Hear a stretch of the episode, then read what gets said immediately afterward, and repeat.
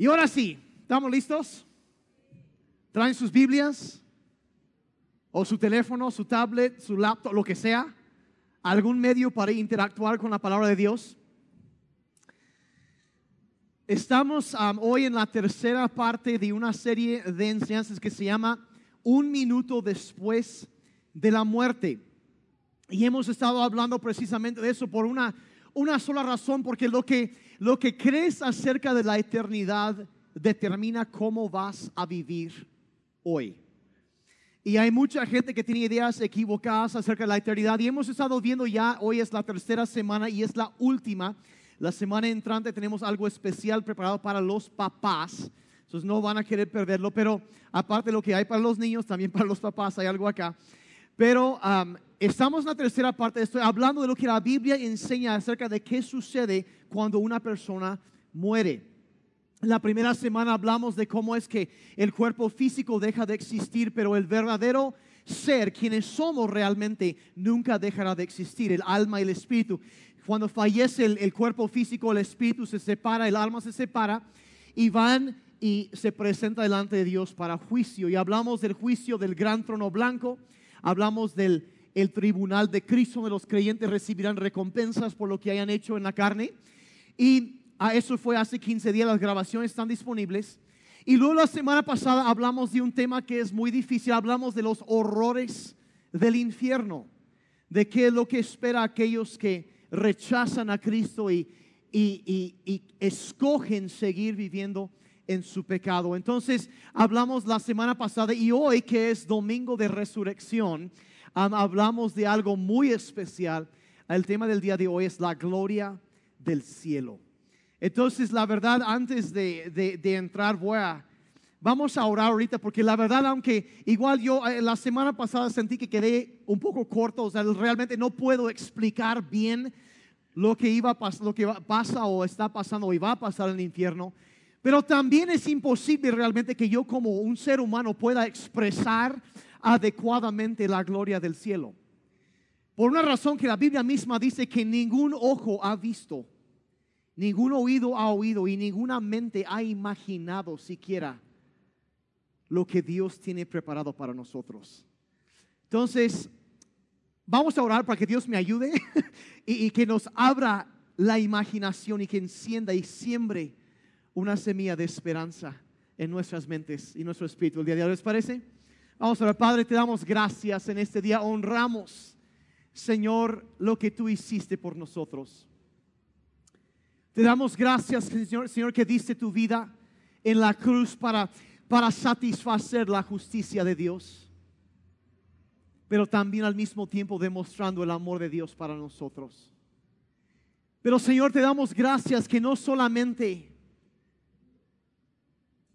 pagaste la deuda que nosotros teníamos, sino que también tres días después resucitaste, venciendo la muerte Padre, y demostrando que tienes el poder para traer vida nueva a nuestras vidas. Y aún en el, último día, Señor, resucitar nuestros cuerpos físicos para llevarnos contigo, Señor.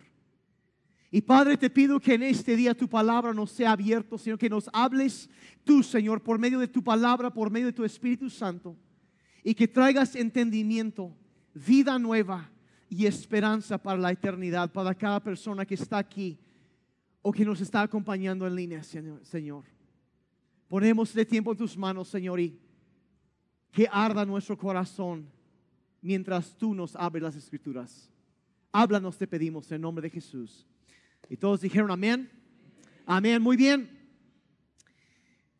He encontrado a través de los años que hay mucha gente que tiene ideas muy equivocadas acerca del cielo. Yo me acordaba hace, hace años, había, la gente piensa cualquier cosa, piensas entrar en el cielo y típico, ¿no? Piensas un tipo ahí con un arpa en su nube, medio aburrido, o formados ahí para pasar inspección con San Pedro, ¿no? Y a ver si te dan chance de entrar o no. Y, y, toda clase de ideas. Yo me acuerdo hace años había una caricatura que salió en Estados Unidos, estamos hablando hace mucho tiempo, de eso que solo es un solo cuadro, ¿no?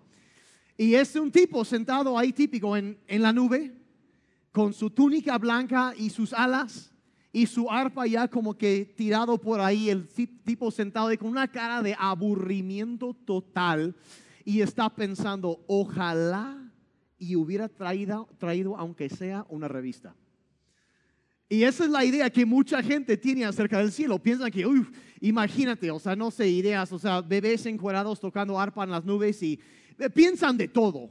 Cada, cada idea, y la verdad muchas ideas son, son, son equivocadas y piensan que, que, va a ser tan aburrido y tantas cosas que, y muchos cristianos incluso piensan que el cielo va a ser un lugar como que medio místico, etérico, así como que flotando y quién sabe como que en el, en el más allá del sol, más allá de, y, cada cosa que piensan, pero, pero la verdad, pensar en una existencia así, como que no suena muy emocionante, ¿verdad? Como que qué flojera, honestamente. Qué flojera.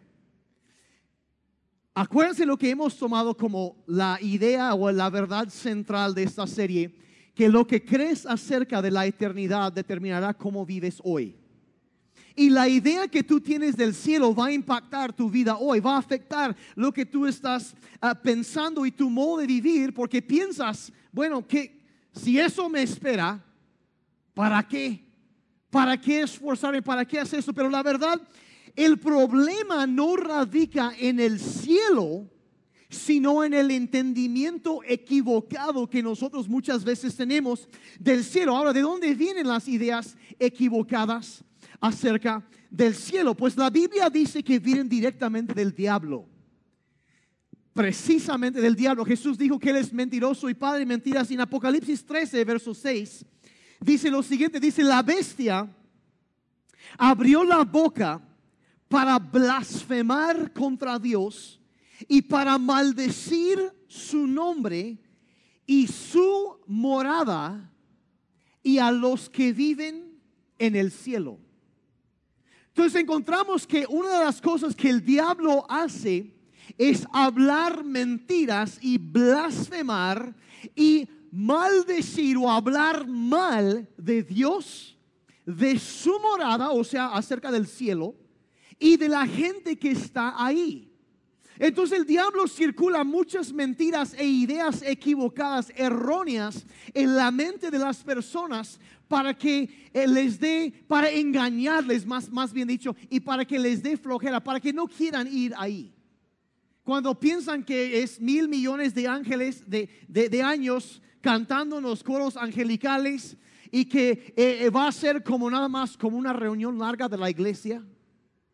Honestamente, qué flojera, ¿no? la verdad, qué flojera. Pero son ideas que se han metido. Entonces él trata de engañar a la gente y quitarles el deseo de ir ahí. Y es muy importante. Lo hace porque lo que tú crees acerca de la eternidad determinará cómo vives hoy. Una y otra vez regresamos a esta, a esta verdad. Entonces, ¿cómo es? ¿Cómo es? ¿Cuántos de ustedes se han dado cuenta? A veces te, te quedas viendo alrededor y dices, ves tanto lío, tantas broncas, tanta maldad, tanto sufrimiento, tanto dolor, tanta enfermedad. Basta con encender la televisión o abrir cualquier página de noticias en internet y la verdad dices, ¿en dónde va a parar todo esto? Así, o sea, así va a quedar todo. ¿Cómo? O sea, ¿cómo? ¿se va a quedar todo así? que, acaso, o, o quizá eh, tenías alguna relación, alguna amistad y alguien que tú amabas te apuñaló por la espalda, te traicionaron. Y dices, o sea, ¿cómo, cómo va a quedar todo así? ¿O te diagnosticaron alguna enfermedad? Y la pregunta que queda en tu mente es, ¿acaso será que todo va a terminar así. Y en medio de un mundo lleno de tanto sufrimiento, de tanto dolor, de, de tantos problemas, un día Jesucristo estaba hablando y empezó a hablar acerca del cielo y dijo lo siguiente en Juan 14, verso 3. perdón, del verso 1 al 3 dice, dice, no se angustien, no se angustien. Y para él hablar del cielo ya no era una cosa, ¿sabes qué? Mira lo que está diciendo, ¿sabes qué? No importa qué tan mal estén las cosas y piensas que así va a acabar todo, no va a terminar así. No te angusties, dice. No se angustien. Confíen en Dios y confíen también en mí, dice Jesucristo. En el hogar de mi Padre, o sea, en el cielo, hay muchas viviendas. Si no fuera así, ya se lo habría dicho a ustedes, voy a prepararles un lugar. Y si voy y se lo preparo, vendré para llevármelos conmigo. Y así ustedes estarán donde yo esté. En medio de todos los problemas, y saben que no se angustien, la historia no va a acabar así. No va a acabar así, no va a acabar así. Las cosas no terminan aquí. Pablo escribió a los de, Tesalónica y le dijo lo siguiente en 1 Tesalonicenses 4, verso 13, dice, ahora, amados hermanos, queremos que sepan lo que sucederá con los creyentes que han muerto, para que no se entristezcan como los que no tienen esperanza. Y sabes que yo quiero que sepan ¿Qué es lo que pasa cuando una persona muere en Cristo? O sea, fallece y dice, bueno, ¿qué va a pasar? Dice, quiero que sepan, dice, porque cuando lo saben, eso va a traer esperanza y alegría a tu vida. No, no va a haber tristeza como los demás. Porque hay algo acerca del cielo que trae esperanza a nuestras vidas, trae alegría y esperanza. Entonces hay que entender, estuvimos viendo hace 15 días que cuando una persona muere, el alma se separa y se presenta delante de Dios para juicio. Puede ir a destrucción o puede ir a la vida eterna.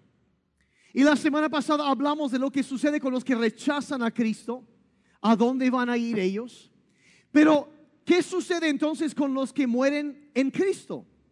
Y pues bueno, lo que, lo que se enseña y lo que eh, la doctrina cristiana clásica, y va a sonar un poquito raro por un momento esto, pero ahorita lo voy a aterrizar, Ah, es, que ellos entran en lo que los teólogos llaman un estado intermedio, donde como un, un periodo de transición entre su vida en la tierra y la vida eterna en el cielo.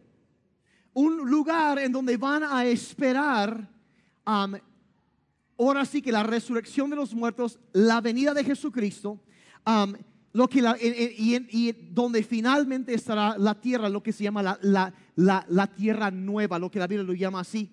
Y normalmente cuando hablamos del cielo, o, vamos a decir, como explicarlo así, si decíamos que las personas que mueren fuera de Cristo van, se acuerdan al Hades o al Seol, y después al juicio, de la misma forma los cristianos vamos al cielo intermedio, después para el juicio final. Y y cuando hablamos normalmente aquí, hablamos del cielo, eh, estamos hablando del cielo intermedio. Por ejemplo, cuando una persona dice, mira hijo, la abuela falleció y se fue al cielo, estamos refiriéndonos al cielo intermedio, no el cielo eterno. Ahorita voy a explicar a qué, voy con esto. Y hay que entender que es el lugar a donde van los santos que mueren en el Señor, los que han puesto su fe en Cristo, van a este lugar. Es un lugar maravilloso, pero no es lo mismo que el cielo eterno. ¿Se acuerdan cuando el rico la semana pasada que hablamos en Lucas 16 fue al Hades y el otro se fue con Abraham? Ese es el lugar que estamos hablando, el cielo intermedio. Ahora, y el cielo intermedio es donde van los santos que mueren el Señor a esperar el momento del retorno de Cristo a la tierra, la resurrección del cuerpo físico y el juicio final y la creación de una tierra nueva y de cielos nuevos. Y ese lugar entonces sí será eterno. Entonces, quizás suena un poco raro oír que, bueno, el cielo donde vamos cuando morimos no es eterno, pero así es lo que la Biblia enseña. Voy a citar a Wayne Grudem, que es un teólogo ah, mundialmente respetado, conservador. Dice, los creyentes a menudo hablan de vivir con Dios en el cielo para siempre. Pero la realidad es que la enseñanza bíblica es mucho más profunda que eso. Nos dice que habrán cielos nuevos y una tierra nueva, una creación completamente nueva y viviremos con Dios ahí. También habrá una nueva clase de unificación del cielo y la tierra. Habrá una unión del cielo y la tierra en esta nueva creación. Entonces lo que la Biblia nos promete es que lejos de andar flotando en las nubes, afinando nuestros arpas y contando nuestras plumas, lo que nos promete es que viviremos con Cristo y con los demás creyentes, no en un cielo intermedio, sino en una nueva tierra. Una nueva tierra donde Dios estará en casa con sus hijos. Y enfatizo eso porque mucho de lo que voy a hablar ahorita tiene que ver con el cielo eterno, no con el cielo intermedio. Ah, porque hay ah, la Biblia hay cosas que sabemos que van a suceder en el cielo eterno, pero no sabemos a ciencia cierta si van a ser en el cielo intermedio o no. Por ejemplo, dice que vamos a comer y beber ahí en, la eternidad, pero no sabemos si va a ser así en el cielo intermedio. No sabemos, porque la Biblia no lo dice. Entonces, pero el, el punto es esto, llegará el momento en cuando el cielo, que ahorita es el cielo intermedio, será trasladada a la nueva tierra. Cuando la ciudad de Dios, lo que la Biblia menciona como la patria celestial, ah, descenderá para morar para siempre en una tierra nueva. Ahora, algunos me están viendo con cara de que, ¿what? Apocalipsis 21, por favor, se los voy a demostrar en la Biblia. Apocalipsis 21, del verso 1 al 5. Juan aquí está recibiendo la visión del, futuro. Dice entonces vi un cielo nuevo y una tierra nueva, porque el primer cielo y la primera tierra habían desaparecido y también el mar. O sea, borrado pues. Y cuenta nueva. Verso 2, y vi la ciudad santa, la nueva Jerusalén que descendía del cielo desde la presencia de Dios como una novia hermosamente vestida para su esposo. Entonces él ve una ciudad que desciende del, cielo a la tierra. Y oí, verso 3, una fuerte voz que salía del trono y decía, miren, el hogar de Dios ahora está entre su pueblo o sea que la morada de Dios, que es el cielo, desciende, el trono de Dios desciende con lo que hay alrededor del el cielo, desciende a la tierra. Él ve cómo va descendiendo una ciudad hermosa, absolutamente hermosa, deslumbrante. Dice, el hogar de Dios ahora está entre su pueblo. Él vivirá con ellos y ellos serán su pueblo. Dios mismo estará con ellos. O sea que establecerá su trono físicamente sobre esta tierra. Bueno, una tierra nueva, nueva creada. Verso 4, y empieza a hablar de lo que va a suceder ahí. Dice, Él les secará toda lágrima de los ojos. No importa la lágrima que hayas llorado. En Salmo dice que Dios recoge cada una. Y Él llegará a secar cada lágrima Dice, y no habrá más muerte, ni tristeza, ni llanto, ni dolor.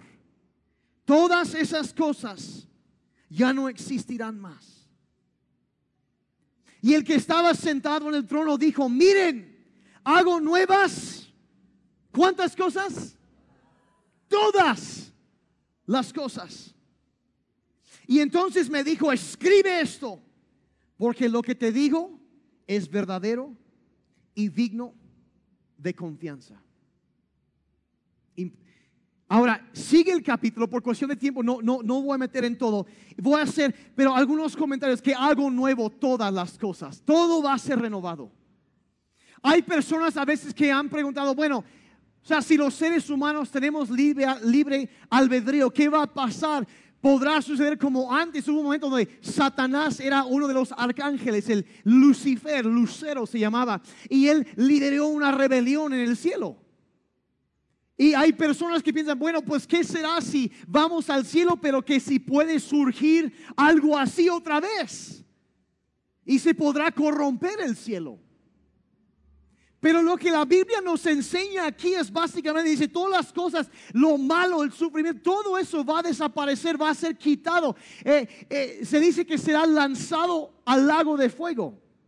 Y aunque en la eternidad sí tendremos libre albedrío, ya no existirá la maldad y no será posible perder de nuevo el paraíso.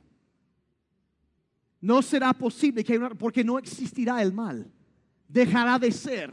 Únicamente estará el bien. Y, habla de, todo eso. Hago nuevo todas las cosas. Las primeras cosas, dice una versión, pasaron. O sea, eh, la versión 1.0 de la tierra, con sus broncas, ahora sí, se arregla todo. Se arregla todo un cielo nuevo, una tierra nueva, eh, desciende del cielo la presencia de Dios, no habrá muerte, las primeras cosas pasaron, no habrá muerte, no habrá dolor, eh, tristeza, enfermedad, temor, estrés, angustia, noche sin dormir, traición abuso, divorcio, injusticias, racismo, tener que levantarte en la madrugada para ir al baño. Lo malo pasó, ¿me explico? Los lunes, el mal aliento, todo, eso se fue, se acabó, todo lo, malo, la maldad, todo eso ya no estará. Podríamos resumirlo diciendo así, que el cielo es la presencia de Dios y la ausencia del mal. La presencia de Dios y la ausencia total del mal. lo que yo quiero hacer ahorita es abordar muy rápidamente tres ideas erróneas, muy comunes que la gente tiene acerca del cielo. Ideas que el diablo ha metido y acuérdense que lo que tú crees acerca de la eternidad determinará cómo vives el día de hoy. Nos vamos a ver tres mentiras, tres ideas equivocadas acerca del cielo. Número uno es el más común, es que el cielo será bien aburrido. Esa es la primera mentira que el diablo les habla a la gente va a ser bien aburrido. Y luego, pues si el cielo es aburrido, pues obvio que Dios también. Y esa es todo lo que viene de ahí. Pero lejos de eso, la Biblia nos pinta un cuadro absolutamente increíble. Ya no hay más muerte. Apliquen eso a muchas cosas. ¿Puedes imaginar flores que nunca se marchitan? Sin que sean de plástico. Pasto que no se seca.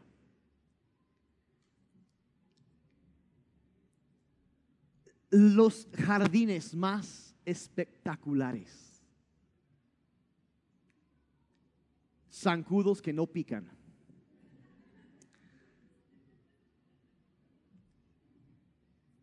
O sea, la, la tierra pero sin los efectos del pecado y la muerte. No habrá, dice, dolor ni enfermedad. No habrá ningún... ¿Y cómo serán nuestros cuerpos?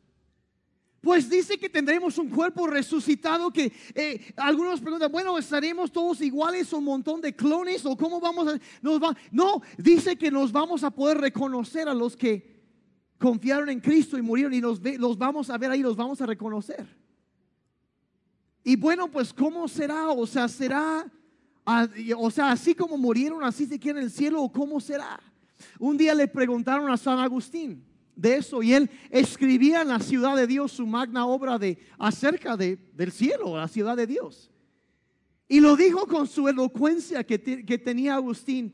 Dice, estaremos para siempre en la flor de la juventud. Entonces si preguntas, bueno, pues ¿cómo será mi abuelita que estaba ya muy grande? ¿Cómo será? Será joven y hermosa otra vez. En la flor de la juventud. Más fuertes y vivos que nunca antes. El cuerpo que tenemos ahorita, ¿cuántos se dan cuenta que de repente como que se cansa? Sí, sí. Y más en horario de verano, ¿verdad? Se cansa. Y, y la verdad, y saben que, que por ejemplo hay, eh, con el paso del tiempo ya no oímos bien. Hay frecuencias de sonido que no podemos oír. Hay colores, frecuencias de luz que no podemos ver. Hay cosas que no podemos experimentar. Yo les estaba diciendo, eh, en la primera, hace como dos años y medio, yo tuve una, una infección de vías respiratorias que me afectó mis senos paranasales. Y por casi dos años perdí por completo mi sentido de olfato. O sea, yo podía agarrar un plato de pimienta e inhalar y estornudar y no olerlo. Era terrible, o sea, no, y nada te sabe, porque el olfato es gran parte del gusto. Y, y, estuve así, y apenas hace unos meses se empezó a quitar eso, y de repente puedo oler un poco y, va regresando. Pero a veces el cuerpo no, o sea, hay olores, hay sabores que ya no registran, hay todo eso. Pero se nos habla que tendremos un cuerpo ya, ya no afectado por el pecado, por la, la decadencia, los problemas que hay en este mundo. Entonces, de repente podremos oír todo. Podremos ver todo, podremos experimentar la belleza de un atardecer viendo colores que ningún ser humano ha visto hasta ahorita con un cuerpo perfeccionado, sin enfermedad, sin tumores, sin discapacidades, sin dolor, sin muerte. Sanados de toda dolencia, de toda discapacidad, de, toda enfermedad para siempre. No habrá dolor ahí, no habrá sufrimiento. Y dice que podremos reconocer a los seres amados que conocemos ahí.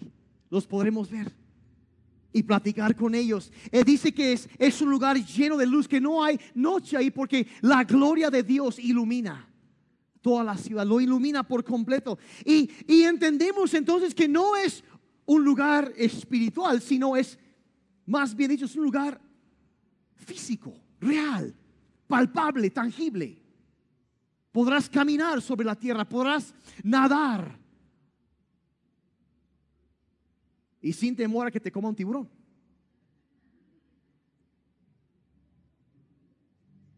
Y aparte, esto viene bien, para los latinos. Es un lugar de fiesta. Uf, ¿cuántas veces nos dijo Jesús que habrá fiesta en el cielo? Algunos como dos, ay. No, no, ahí habrá, habrá fiesta. Ahora, bueno, bueno, ahora cuando piensas en una fiesta, ¿en qué piensas? ¿Qué hay una fiesta? Música, baile, comida, bebida, alegría.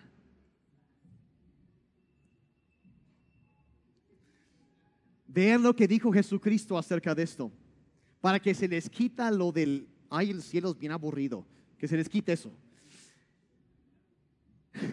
en Lucas 22, 29, Jesús dijo, por eso yo mismo les concedo un reino, así como mi Padre me lo concedió a mí, para que coman y beban a mi mesa en mi reino. O sea, ¿qué le está haciendo el cielo para que vayamos a la pachanga, ok? De eso se trata, o sea, para eso lo está haciendo. Eso es lo que está haciendo. Y si fuera poco, y yo sé que lo que voy a ver ahorita va a retar un poco la teología de algunos, pero está bien porque es la Biblia.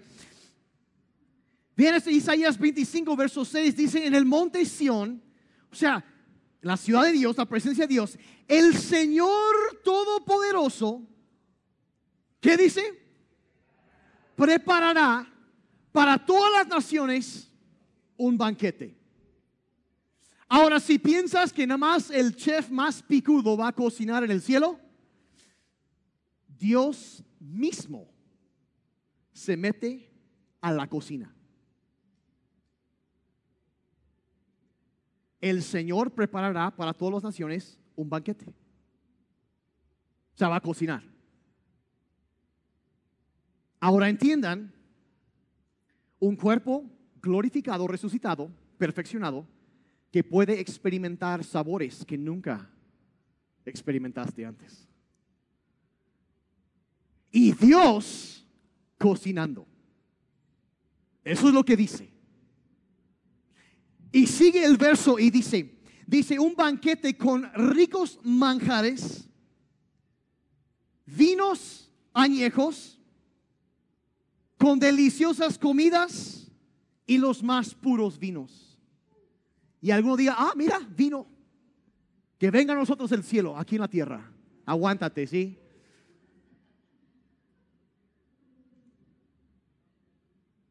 Los más ricos manjares. Yo no sé cuántos de ustedes se enteraron hace un par de semanas que confirmaron lo que los mexicanos siempre hemos sabido que los tacos al pastor son el mejor platillo en el mundo.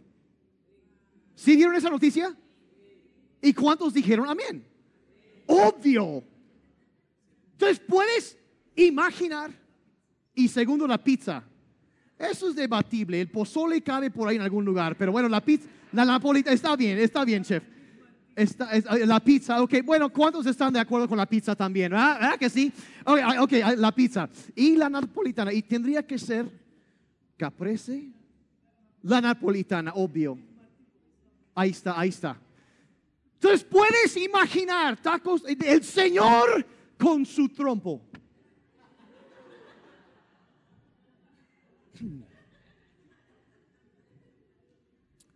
Con una salsa que pensaron que el habanero se fue al infierno? No, no, no. El sabor más sin dolor. ¿Cuántos dijeron amén? Se te puedes enchilar y no te duele. Una salsa de tomate asado con mecha. El guacamole que ha de preparar el Señor Todopoderoso y te despacha tus tacos. Cinco, por favor. Y ahí nadie pide para llevar, ¿me explico? Y terminas con eso y después lo saca del horno una napolitana, pizza napolitana. Termina la pizza y saca, verdad autoevidente, un platote de pozole. ¿Cuántos dijeron amén? Obvio, sí. Los más ricos manjares. Dios cocinando. Y tú con un cuerpo glorioso. Y todo lo puedes tragar como quieras sin engordar. Porque no habla más enfermedad. Ay, se me taparon las venas. No. Todo el colesterol es bueno ahí. Ay, el cielo bien aburrido. ¿Cuál? Y los postres. Dos palabras. Sin culpa. Gloria a Dios. Ese es el cielo. Ese es el cielo. Es, la verdad sin engordar. Y, miren, voy a ir corriendo porque me distraigo con eso porque me emociono. No sé si se nota, ya estoy tragando saliva, pero bueno, todo el mundo ya sabe que va a comer hoy, ¿verdad? Venga a nosotros tu reino. Diez al pastor. Dice también que habrá sistema de gobierno ahí, que habrá naciones. Todo el mundo. Llevarán sus tributos, sus impuestos, llevarán sus riquezas al trono de Dios. Una de las cosas que Cristo dijo que ¿Se acuerdan la palabra donde él dijo, si eres fiel en lo poco, te pondré también en mucho? Dice, has sido fiel, te pondré sobre cinco ciudades. Dijo a una persona. Habrá administración, habrá gobierno ahí. En otras palabras, servimos fielmente a Dios en esta vida, tendremos la oportunidad de servirle también para la eternidad. ¿Cuántos quisieran servir al rey así? Es, eh, ah, ah, tanto hay allá, eh, eh, es un lugar de gozo inimaginable. Ya con los tacos era suficiente, pero se pone mejor. Se pone mejor. No sé si lo sabía, habrá animales en el cielo. Entonces, ay, no, ¿cómo crees? Sí, la Biblia menciona una y otra vez. No voy a, no voy a clavarme en esto, pero dice Isaías 65, 25, dice, el lobo y el cordero comerán juntos. Y el león comerá pasto como el buey. O sea, todos los animales van a ser vegetarianos. Van a comer pasto. Dicen todo mi santo monte, no habrá quien haga ningún daño. El Señor lo ha dicho. O sea, nada va a hacer daño a nadie más. No habrá dolor, ni muerte, no habrá nada de eso. Entonces, eh, y de ahí yo, yo em, empezando a preguntarles, oye, ¿cómo será? ¿Y qué será, por ejemplo, de las especies en extinción? De los que ya pasaron, o sea, nada más, ¿cómo será? Porque la, la Biblia habla, eh, algunos lo han visto, habla de una criatura llamado el leviatán. lo han, encontrado hablar, la Biblia habla de eso. Y habla de varias cosas. Dice que es un enorme monstruo marino, o sea que nada, pero también a veces caminaba sobre tierra, que tenía, dice, una cola como el tronco de un árbol y que sus piernas también eran así. Y dice que tenía armadura, dice, de placas que se conectaban entre sí y que eran tan duros, ah, eh, esas y las juntas tan cerradas que una lanza no podía atravesar, no podía rebotar, o sea, rebotaba nada más, no hacía nada una lanza, como las escamas de un enorme reptil. Pues de qué estaba hablando? Pues obviamente estaba hablando de los dinosaurios. Está hablando de criaturas que vivían hace tiempo que ya ahorita ya no están, pero cosas en extinción. Dices, bueno, bueno, ¿qué, qué será? O sea, está hablando de dinosaurios. Y el niño dentro de mí piensa, hmm, ¿cuántas cosas serán hechas nuevas? Todas incluirá los dinosaurios? Pues todas las cosas. Podrás montar un tiranosaurio si quisieras y no te va a morder, porque no hace daño nada en mi santo monte. ¿Cómo será? O sea, y, están, eh, ¿alguien me está siguiendo aquí?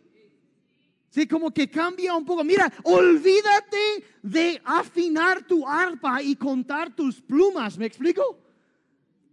Olvídate, no, no, no, es una cosa y la verdad, mira, el cielo es mejor de lo que tú jamás podrás imaginar. Es mejor, es mucho mejor. Yo apenas voy empezando, por cuestión de tiempo, apenas estoy empezando. El cielo no es un lugar aburrido. No es un lugar aburrido. ¿Te imaginas bucear sin equipo? Sin ahogarte porque no hay muerte.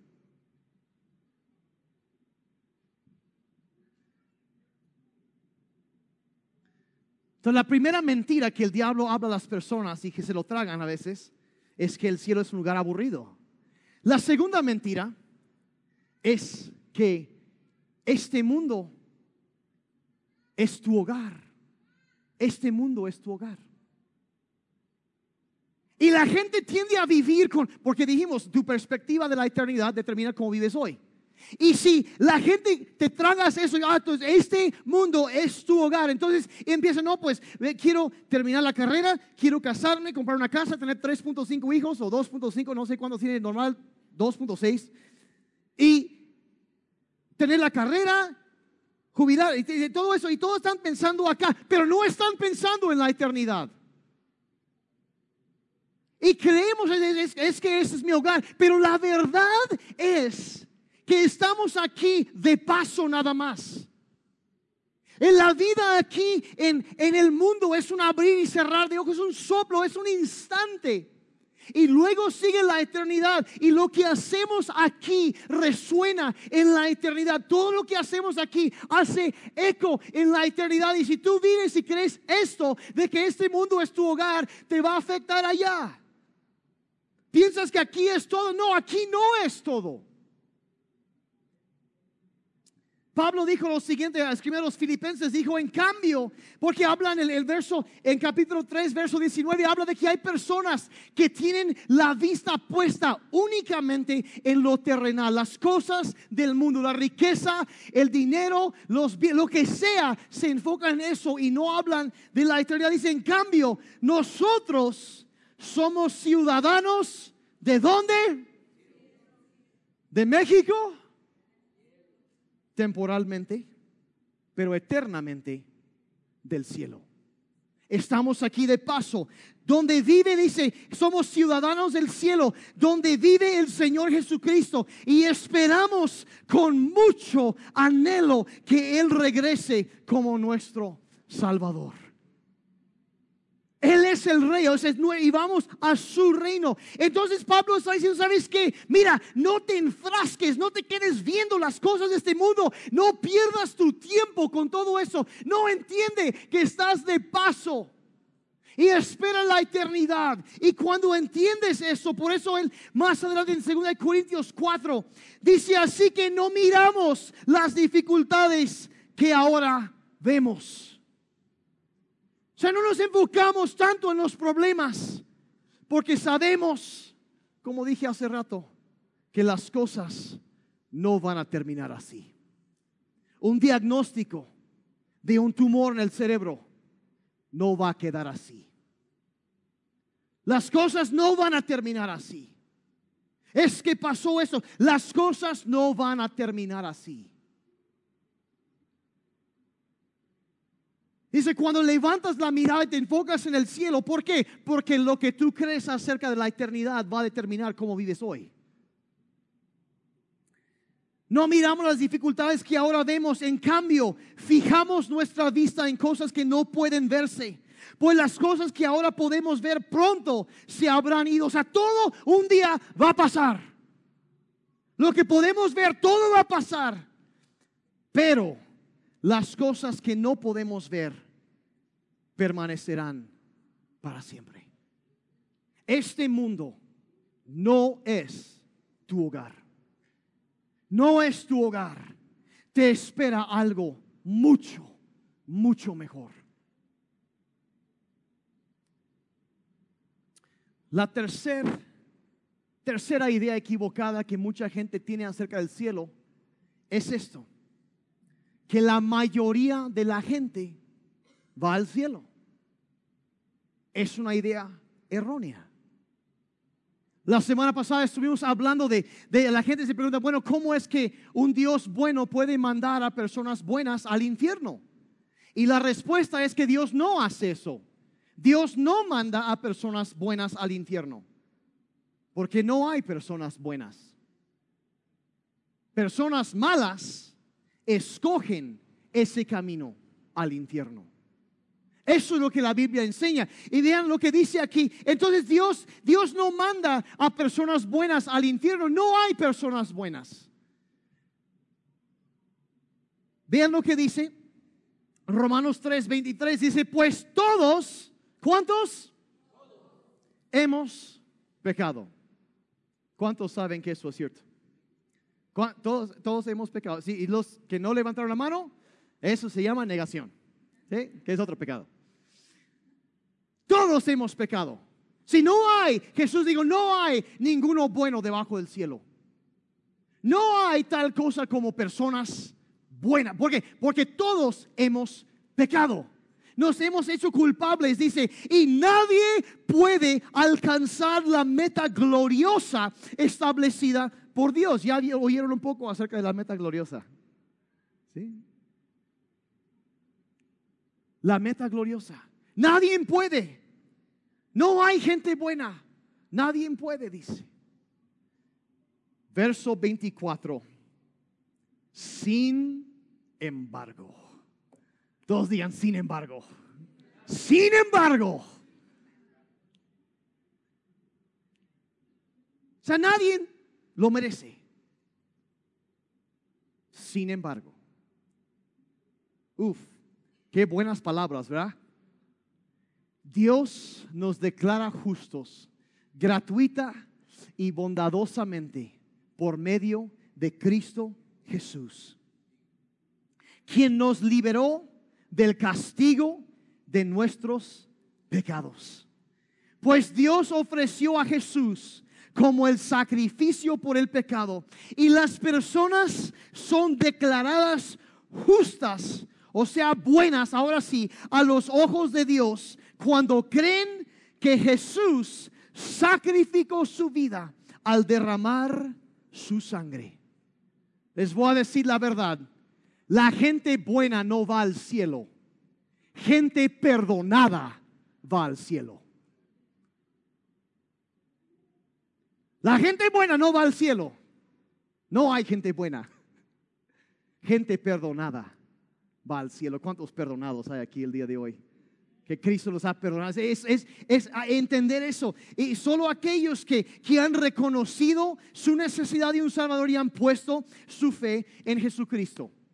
Ya voy a terminar. Yo tenía dos metas al hablar de estos temas, esta serie.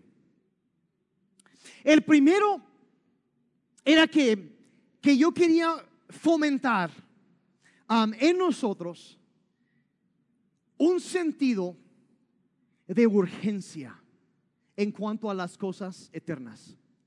Porque a veces vivimos con una apatía acerca de los demás, acerca de nuestra propia vida. Pero cuando empiezas a entender que un día me voy a parar delante de Dios y voy a ser recompensado por las cosas que hago en esta vida, de repente tus acciones cobran más peso.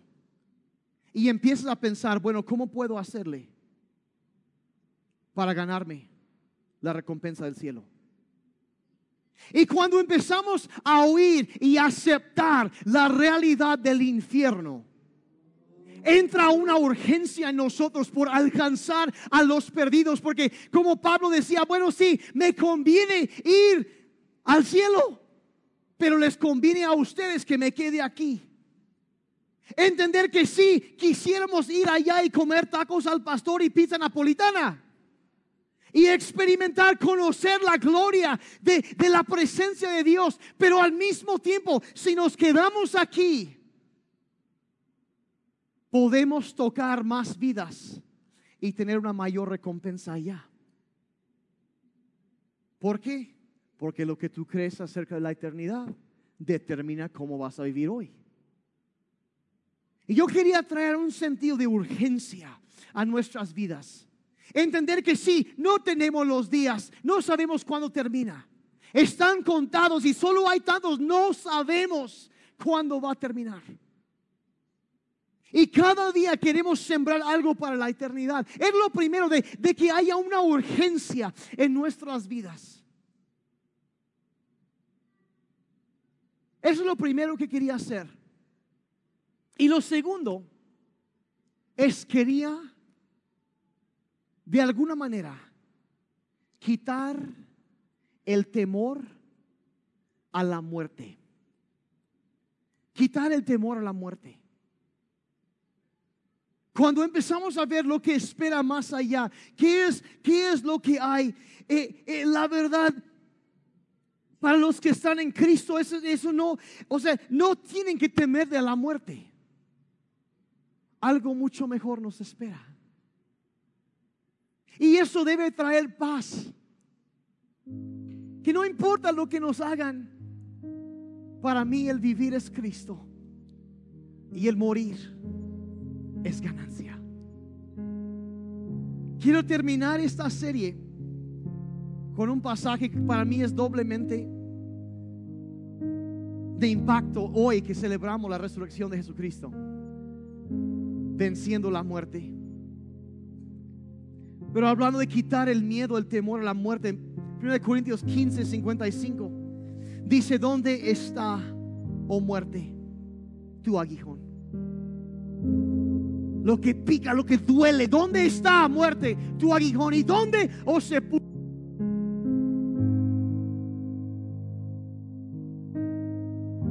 ¿Dónde, oh sepulcro, tu victoria? Diciendo, ¿sabes qué? Lo que el diablo pensaba era el final. No, no, no, no. Ahí eso fue vencido. Fue vencido. Hay, hay algo más allá, hay una esperanza allá. Dice, ¿dónde está tu victoria? 57. Gracias a Dios que nos da la victoria por medio de Jesucristo, nuestro Señor. Cuando le dan gracias a Dios por eso? Que donde no, no importa lo que sucede, la muerte no es el final nos espera algo mucho mejor. Y esperanza para la eternidad. Y luego el 58, por eso, amados hermanos míos, estén firmes y constantes. Trabajen siempre para la obra del Señor, conscientes de que nada de lo que hagamos para el Señor será en vano. Nada de lo que tú hagas en este mundo para servir a Dios será en vano. Porque está esperando para recompensarte.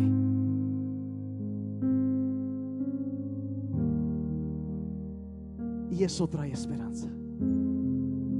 Lo trae, lo trae, lo trae.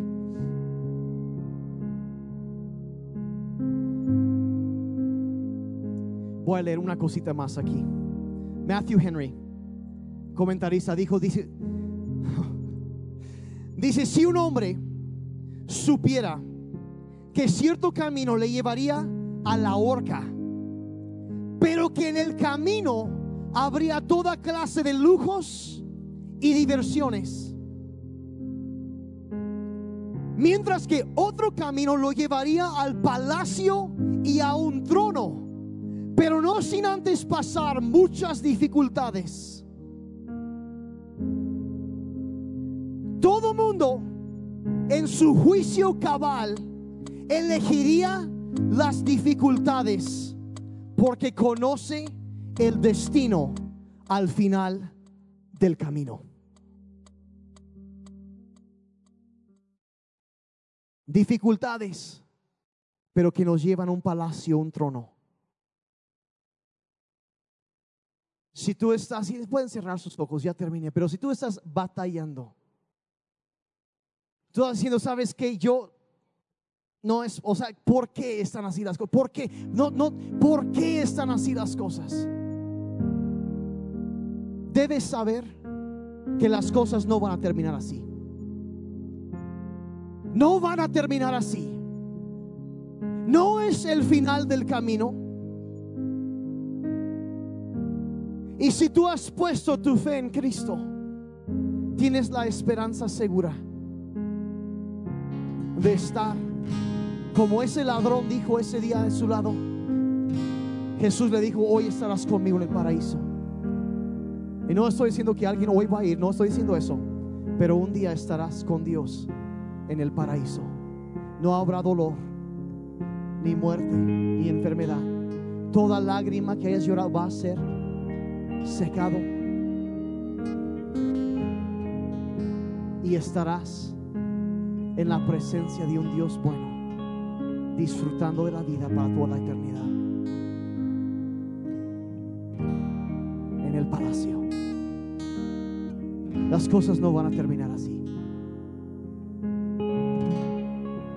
Después de la primera reunión, hablé de esto y me avisaron que un amigo mío lo acaban de diagnosticar con un tumor en su cerebro.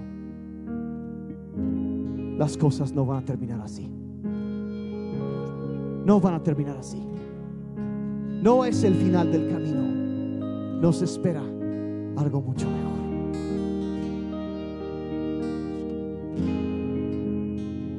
Padre, te pedimos que podamos vivir, Señor, con los, sí, los pies en la tierra, pero con los ojos y el corazón en la eternidad. Padre, cambia nuestra perspectiva porque sabemos, Señor, que la idea que tenemos acerca de la eternidad afectará nuestra manera de vivir hoy. Y Padre, queremos vivir con una santa urgencia, Señor. Padre, por alcanzar a aquellos que no te conocen. Por tocar una vida más. Que ellos puedan conocer la gloria del cielo, Señor. Experimentar la riqueza de tu perdón y de tu gracia. Danos esa urgencia de, de vivir pensando conscientes de la eternidad. Ayúdanos, Señor. Quizá tú estás aquí en, esta, en, este, día y, tú dices, ¿sabes qué, Daniel? Yo, yo la verdad no sé, yo no tengo esa seguridad, yo no sé si cuando, si, si yo fuera a morir, no sé a dónde iría. Si tú nunca le has pedido perdón a Jesucristo por tus pecados, acabamos de leer que todos hemos pecado, pero, pero aquellos que lo reconocen y que ponen su fe en Jesucristo y, y creen que Él se resucitó de los muertos, que pagó la deuda que tú y yo teníamos con Dios, podemos ser declarados justos delante de Dios. Si tú nunca le has pedido perdón a Dios por tus pecados y dices, ¿sabes que Yo quiero eso, yo quiero, hay algo que salta en mí, yo quiero conocer ese lugar. Un día yo quiero entrar, quiero conocer a mi Señor. Y nunca le has pedido perdón por tus pecados. Ahí en tu lugar con los ojos cerrados, por favor. Es yo quiero entregar mi vida a Jesucristo que me perdone. Yo quiero que un día me espere en ese lugar. Ahí en tu lugar, levanta tu mano. Yo quiero orar por ti en esta mañana. Dice, yo necesito que Dios me perdone. Gracias, gracias, gracias, gracias, gracias. Yo necesito a Jesucristo en mi vida. Ahí en tu lugar, y es más, voy a pedir que una sencilla oración, pero que todos oremos esto para que nadie tenga que orar solo. Díganlo ahí en su lugar. Dile, Padre Celestial, toma mi vida. Soy un pecador y necesito un Salvador. Jesús, sálvame. Creo que tú eres suficiente. Perdona mis pecados. Moriste por mí para que yo pudiera vivir para ti. Lléname con tu espíritu. Mi vida te pertenece. Gracias por vida nueva. Puedes tener la mía. En el nombre de Jesús. Y todos dijeron amén. Amén, porque no se ponen de pie. Vamos a darle a Dios un aplauso fuerte por vida nueva. Vamos a alabar a Dios un momento. Vamos a alabar a Dios.